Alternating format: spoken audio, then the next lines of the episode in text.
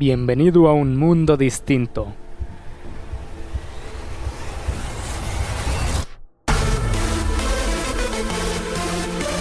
En donde estamos seguros de que la música electrónica es más que solo ruido. Conecta tus emociones y vive una experiencia única. Ya comienza Beatforia, el podcast que despierta tu instinto electrónico.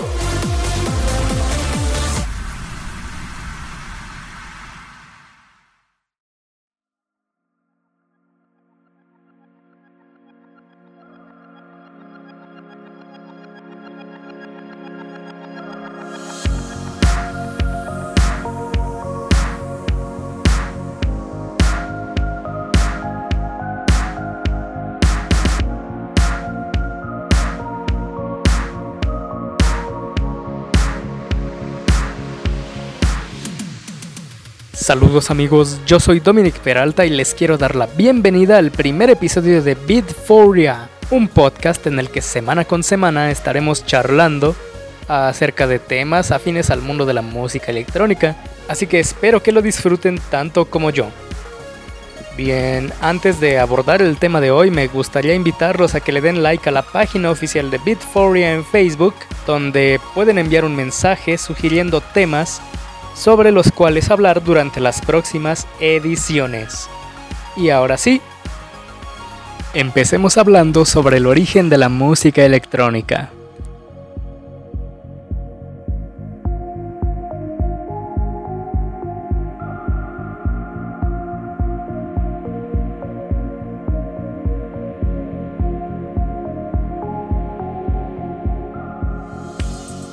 En general, toda la música que conocemos no se pudiese haber registrado sin la aparición del fonoautógrafo, el primer dispositivo capaz de grabar sonido.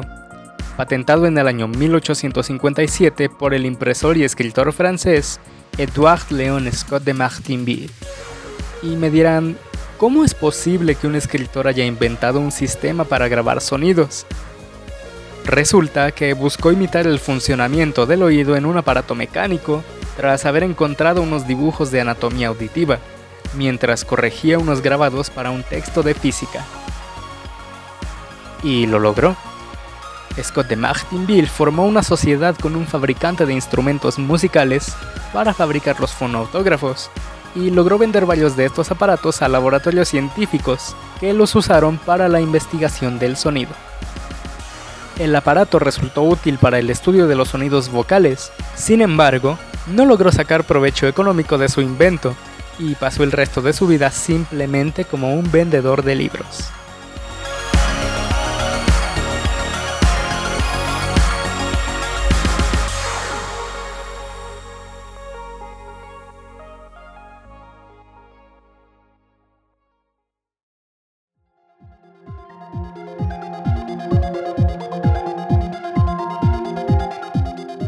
Pero vamos al grano.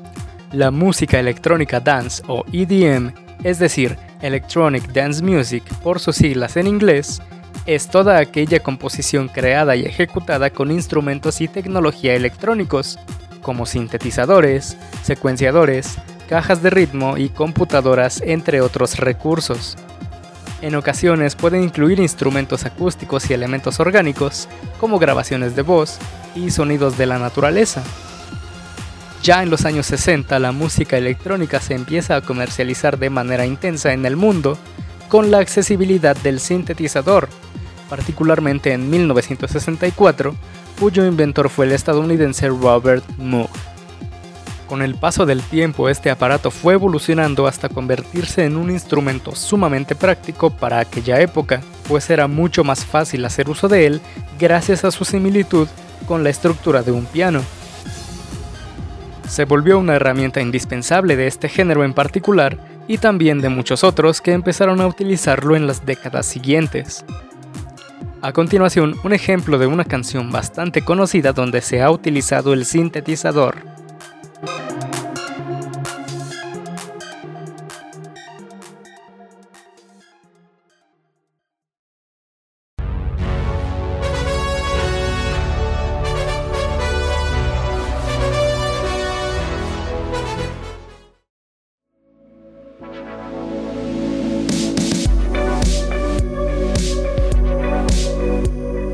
Por otra parte, la aparición de Kraftwerk y Jean-Michel Jarre fue clave para hacer crecer la popularidad de la electrónica. Uno de los primeros subgéneros del EDM en surgir fue el synthpop, también conocido como technopop, cuyo auge se dio de 1977 a 1980 y de ahí otra vez hasta los 2000 e incluso hasta hoy en día.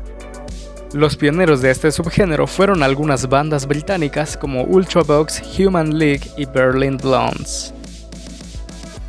Posteriormente aparecerían otras agrupaciones que le darían más impulso al synthpop. Me refiero por supuesto a Pet Shop Boys,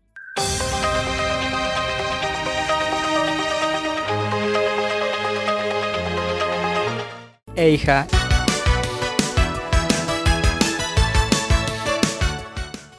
y Depeche Mode.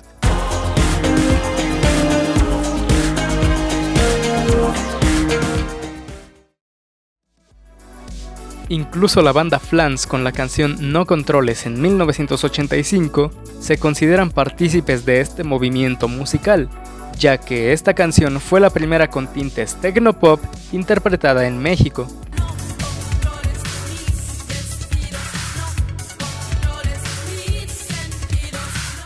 Y adivinen qué, seis años después aparece Moenia.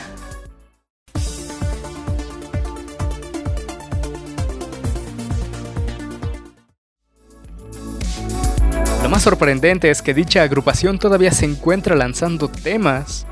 Si bien conocemos sus clásicos, no podemos negar que Moenia ha sido una de las bandas synthpop más famosas de todo México y Latinoamérica.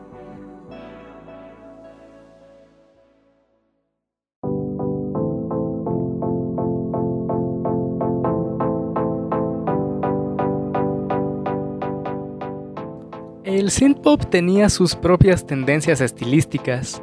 Algo muy característico de dicho subgénero es la explotación de la artificialidad. ¿A qué me refiero con esto? Pues es esa capacidad para imitar sonidos de otros instrumentos sin la necesidad de contar físicamente con uno. E incluso la producción de efectos especiales, un poco más etéreos, se hizo presente para dar vida a este subgénero de la música electrónica. Pronto el neón, los colores metálicos y paisajes fantásticos se volvieron inconfundibles como parte de la estética del synthpop. Además, fue en esta época que se introdujo la tecnología MIDI, abreviatura de Musical Instrument Digital Interface o bien Interfaz Digital de Instrumentos Musicales. Un estándar tecnológico que describe un protocolo, una interfaz digital y conectores que permiten que varios instrumentos musicales electrónicos, ordenadores y otros dispositivos relacionados se conecten y comuniquen entre sí.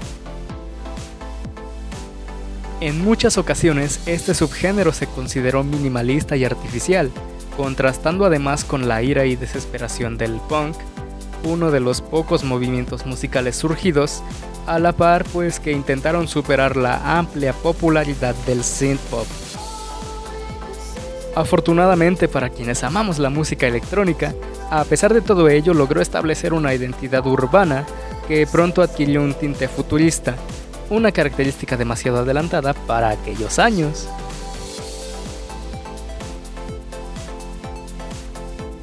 Antes de irme quisiera hacer mención de un dúo muy popular de los 90 y principios de los 2000. ¿Alguien se acuerda de Sentidos Opuestos?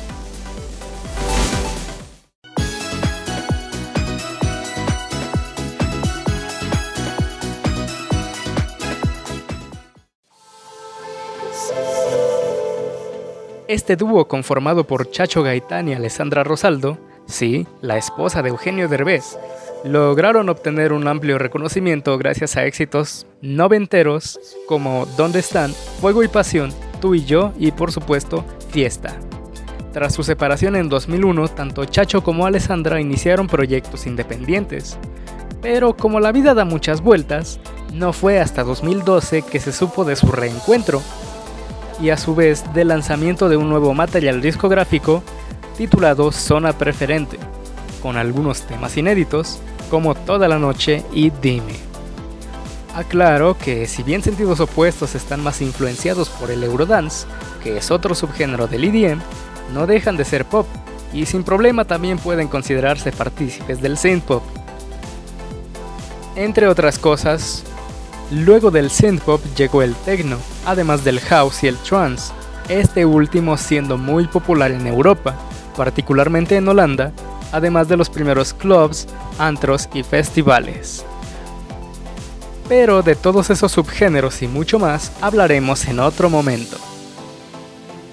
En conclusión, hoy en día el synthpop se considera una pieza clave en la evolución de la música electrónica, ya que supuso la piedra angular para el surgimiento de esta misma y seguramente seguirá inspirando a todos aquellos que estemos interesados en ella. ¿No lo creen?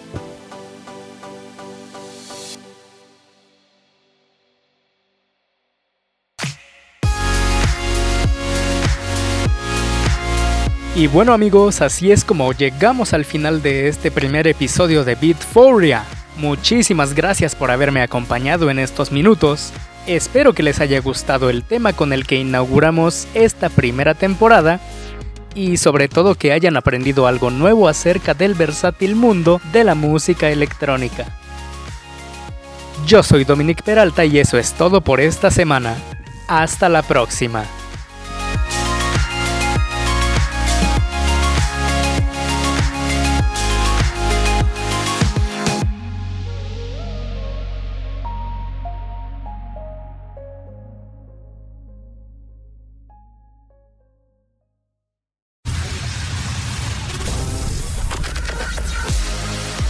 Gracias por escuchar Beat for Real.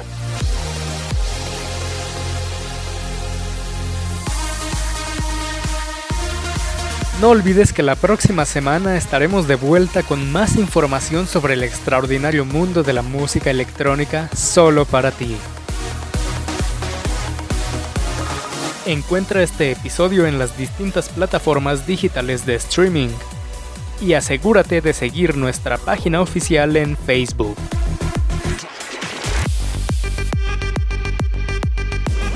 Real, el podcast que despierta tu instinto electrónico.